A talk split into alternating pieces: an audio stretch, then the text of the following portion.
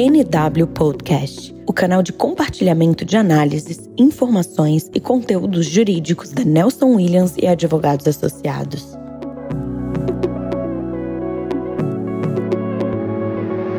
Olá, sejam bem-vindos a mais um NW Podcast. Hoje iniciamos o nosso 11 episódio para conversar com o nosso sócio e coordenador da área de Direito de Infraestrutura, Dr. Marcos Peçanha. Peçanha, é um prazer te receber novamente em nosso projeto para tratar um pouquinho mais desse tema de bastante interesse, não só de nossos colaboradores, mas também do mercado brasileiro. Como vai, Marcel? Uma grande satisfação estar de novo aqui nesse fórum para falarmos mais uma vez desse assunto tão importante para todos nós.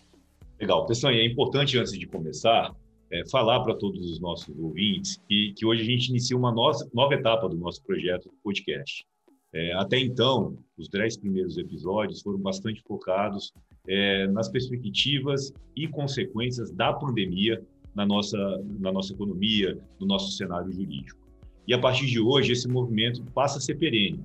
Óbvio que a gente vai continuar avaliando todos os impactos da pandemia, mas também passaremos a tratar de temas relacionados ao direito propriamente dito e temas de interesse, temas atuais é, de influência em todo o cenário brasileiro e cenário internacional. Hoje, é, por, por uma sugestão sua, trataremos das perspectivas jurídicas relacionadas às concessionárias de serviços públicos de transporte na retomada econômica. E para começar, eu queria que você tivesse um apanhado, um cenário geral de como está as concessionárias de serviços públicos, em especial as concessionárias de transporte no Brasil. É um tema que é bastante pertinente ainda, uma vez que os danos financeiros aos contratos de concessões oriundos da fase mais aguda da pandemia ainda são muito visíveis no mercado. Uma vez com a chegada do coronavírus no Brasil, tivemos uma redução drástica, uma redução muito grande do quantitativo de usuários de transporte. Isso fez com que as medidas de combate, as medidas de quarentena, de isolamento social, reduzissem o, o faturamento dessas empresas e com isso tivemos muitas quedas, né? tivemos muitos prejuízos às empresas que operam concessões de serviço público. E isso não é um cenário que muda de uma hora para outra. Ainda temos prejuízos que estão sendo apurados e que podem vir a prejudicar o setor de transportes. Legal, isso é muito importante de saber, porque é um, é tema que afeta muito a vida, a vida e a rotina das pessoas, e muitas delas já voltando ao seu dia a dia, ao seu cotidiano de, de trabalho, óbvio que, que com os devidos cuidados, mas a gente já, já, já percebe um aumento é, de, de, novas utilizações desse tipo de serviço.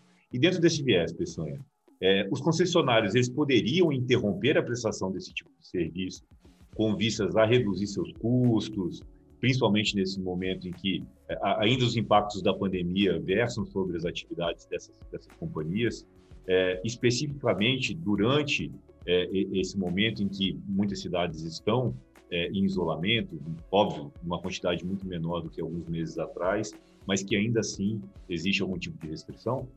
Marcel, nem durante a pandemia, nem no momento posterior, é possível os concessionários simplesmente interromperem os seus serviços é, a despeito das, da, da, redução do faturamento.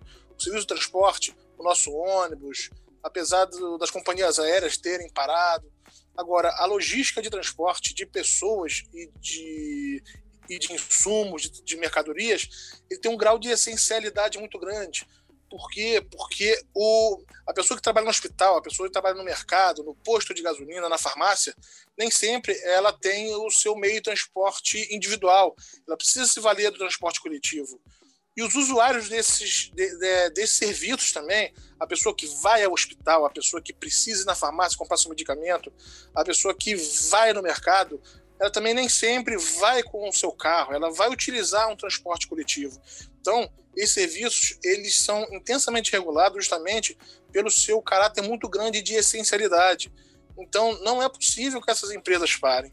Só que, ao, ao mesmo tempo em que elas precisam manter a prestação do serviço, seus custos operacionais aumentaram. Como assim o custo, seus custos operacionais aumentaram? Elas precisaram manter a mesma qualidade de serviço em um período que o faturamento caiu. E se não bastasse ainda a questão da queda do faturamento, novas despesas que não existiam antes surgiram. Então, por exemplo, os ônibus, os terminais, eles precisaram começar a ser higienizados de maneira mais intensa e ser higienizados de maneira mais regular. É, os colaboradores precisaram começar a receber o que? EPIs de proteção, EPIs de proteção máscaras, é, face shield, disponibilização de álcool em gel, tanto para usuários quanto para empregados, motoristas, equipes de apoio. Então, os custos operacionais dessas companhias eles foram muito elevados. Então, não bastou só a queda de faturamento, o valor da operação aumentou também. Então, isso, sem nenhuma dúvida, leva a um desequilíbrio contratual das concessões. Legal. E dentro, mas de, dentro desse viés, é, a, a, acaba que de uma forma ou de outra a, ocorre uma, um sobrecarregamento relacionado a operações que não têm o faturamento aguardado esperado e que, de um outro lado, além disso, também tem uma série de custos extras é, que acabam sendo é, necessários durante um período de pandemia, inclusive é, como estamos passando agora mais recentemente. É, como que fica a operação propriamente dita? Porque existem características de serviços públicos de transportes que não podem ser suprimidas. É, existe uma, uma uma possibilidade de readequação do contrato, enfim. É, qual é a sua visão com relação a isso? Primeiro de tudo, Marcelo, a nossa lei de concessões, a Lei 8987, ela tem uma descrição bem direta das características essenciais dos transportes públicos. Algumas delas não tem muito. Não, não cabe fazer um comentário nesse momento. Agora, por exemplo, a regularidade e continuidade. O serviço ele é essencial então, ele não pode deixar de ser regular, não pode deixar de ser contínuo. Como assim? A concessionária não pode simplesmente optar por operar sua linha de ônibus uma vez por semana, uma vez por dia. É claro que tem que haver uma razoabilidade dentro, dentro da demanda, dentro da procura do, dos usuários. Agora, mesmo dentro de uma razoabilidade, o serviço não pode deixar de ser regular e contínuo. Outra característica muito interessante também, que não é possível se contemporizar, desse, mesmo nos momentos mais agudos de crise, é a sua eficiência e a sua segurança. Eficiência é basicamente a relação entre custo e benefício. O, por exemplo, o operador ele não pode é, tirar um ônibus e botar um, um, veículo de transporte não profissional para fazer o serviço, por exemplo. É. E a segurança? Segurança não é só a segurança a, a, a física, proteção de, a, a crimes, né, proteção a um furto, esse tipo de proteção. Essa proteção também é ligada à proteção sanitária. O ônibus, ele, apesar daquele faturamento, tem que continuar tendo a sua manutenção regular, tem que continuar recebendo né, a sua manutenção mecânica para não causar acidentes. É preciso também disponibilizar, é, de novo, aos usuários e aos colaboradores uma condição de serem transportados com segurança sanitária de saúde pública, é um álcool gel, uma limitação de quantitativo de usuários por unidade. Mas veja que interessante, Marcel. Eu tenho uma queda de faturamento e preciso colocar menos pessoas por ônibus, menos pessoas por avião. Então, a realidade é, tem é que dar uma regularidade maior. Exatamente. Então, é o momento de sair um pouquinho é, da teoria sobre o contrato e trazemos a, a, o dia a dia, o cotidiano, o que efetivamente está acontecendo na operação no faturamento para a vida concreta dos contratos. Porque senão nós vamos ter um colapso, uma situação de, de estrangulamento da execução, onde as concessões vão deixar de ser é, economicamente viáveis. Perfeito. Perfeito. E, e, então, como uma conclusão quase que, que óbvia, em algum momento, aí é, é a minha pergunta, é, em algum momento a, gente vai ter que é, se debruçar sobre esses contratos para uma eventual revisão ou readequação? Se sim, isso já vem acontecendo nesses últimos meses ou é algo que vai acontecer no futuro próximo? É, na verdade, o fenômeno da revisão das tarifas contratuais é um assunto que é bastante polêmico no âmbito dos tribunais de contas e do Poder Judiciário. É, o mais comum é que esses processos terminem sendo, fora das, das revisões ordineiras e rotineiras já previstas nos próprios contratos de concessão, diante de áreas extraordinárias, quando se abre um processo de revisão de maneira administrativa ou no Poder Judiciário, isso é algo cujo deslinde acaba demorando muito e os órgãos de controle não costumam ser muito amigáveis a esse tipo de pleito, o que termina por onerar a segurança jurídica das concessões.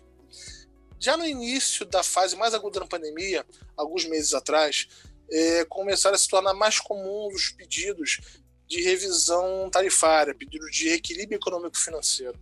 O Código Civil ele expresso em prever que diante desse tipo de acontecimento é, inesperado, previsível ou imprevisível de consequências imponderáveis, se possa fazer ou a rescisão antecipada ou a revisão dos termos contratuais.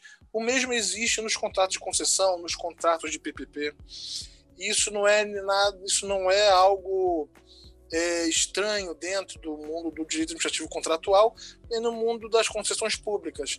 Mas se trata de um fenômeno excepcional vindo do, da ascensão do coronavírus, de sua disseminação, um, um acontecimento inédito da nossa geração, inédito nas últimas décadas. Então, os pedidos de concessão eles têm acontecido, eles têm sido mais comuns, eles têm se repetindo, tá? Então existe base jurídica dentro da legislação, base jurídica com certeza dentro dos contratos de concessões.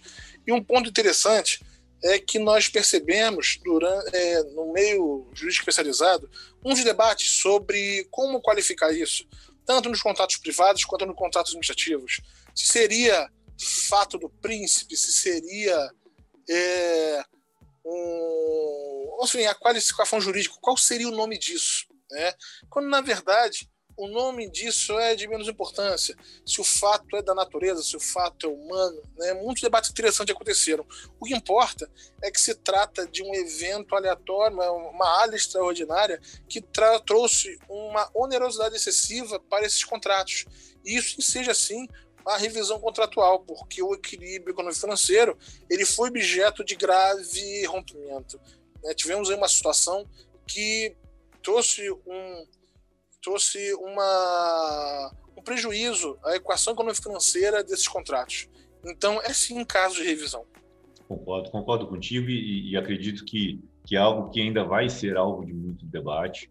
É, a gente, infelizmente, ainda continua nesse período de, de, de pandemia e até que ele seja finalizado de uma forma definitiva, consequência, é, esse tipo de discussão vai, vai fazer parte do nosso cotidiano. É, Certamente. Queria te agradecer mais uma vez e com essa conclusão, é, que foi muito esclarecedora, acredito eu que a gente deva voltar aqui em outras oportunidades para continuar debatendo um pouco mais sobre essas consequências, sobre as expectativas e perspectivas que a gente possa vir a ter seja através de contratos com a administração pública, com, com serviços de concessão e privatização, e o direito de infraestrutura como um todo. Muito obrigado, Peçanha, por essa, por essa oportunidade e pela, pela, pelos esclarecimentos que foram feitos aqui. Marcelo, eu agradeço a oportunidade de mais uma vez estar aqui participando desse fórum de debate tão interessante, né, num escritório como o nosso, que é bastante inovador, escritório voltado basicamente para inovação dos negócios, um lugar muito desafiante de se trabalhar. E os temas ligados à recuperação econômica, eles vão continuar nos desafiando ao longo dos próximos meses. É, tenho certeza que agora, no final do ano, ano 2021, a retomada da economia vai nos levar a um cenário bem melhor, é, onde vamos precisar comparecer para participar desse debate. Muito obrigado, Peçanha, muito obrigado aos ouvintes e até o próximo episódio do NW Podcast. Um abraço. Até o próximo.